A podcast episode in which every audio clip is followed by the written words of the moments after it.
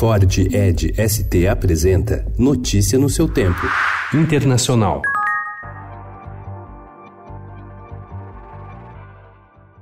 Forças leais ao presidente sírio Bashar Assad entraram ontem em várias cidades no nordeste da Síria após o acordo com combatentes curdos locais para fazer frente à incursão turca no território sírio. O avanço promete alterar novamente as alianças em constante mutação nos oito anos de guerra civil na Síria após os Estados Unidos retirarem suas tropas dessa parte da Síria. O presidente dos Estados Unidos, Donald Trump, anunciou ontem em um comunicado um decreto que autoriza a imposição de sanções contra dirigentes turcos e o fim das negociações comerciais com a Turquia, por causa de ações desestabilizadoras no nordeste da Síria. O republicano anunciou também que tarifas sobre o aço turco serão elevadas para 50%, retomando os níveis anteriores à redução da alíquota, medida tomada em maio.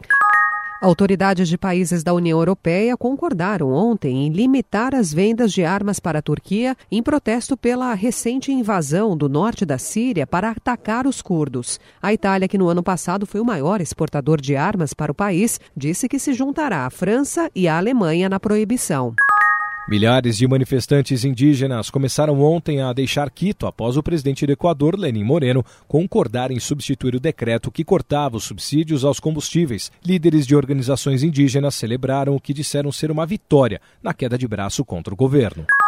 O presidente Nicolás Maduro aumentou a renda mínima na Venezuela em 361%, elevando-a ao equivalente a 15 dólares por mês, de acordo com o um decreto publicado ontem. Mesmo após esse ajuste, o terceiro do ano, a renda mínima mal dá para comprar 4 quilos de carne bovina no país.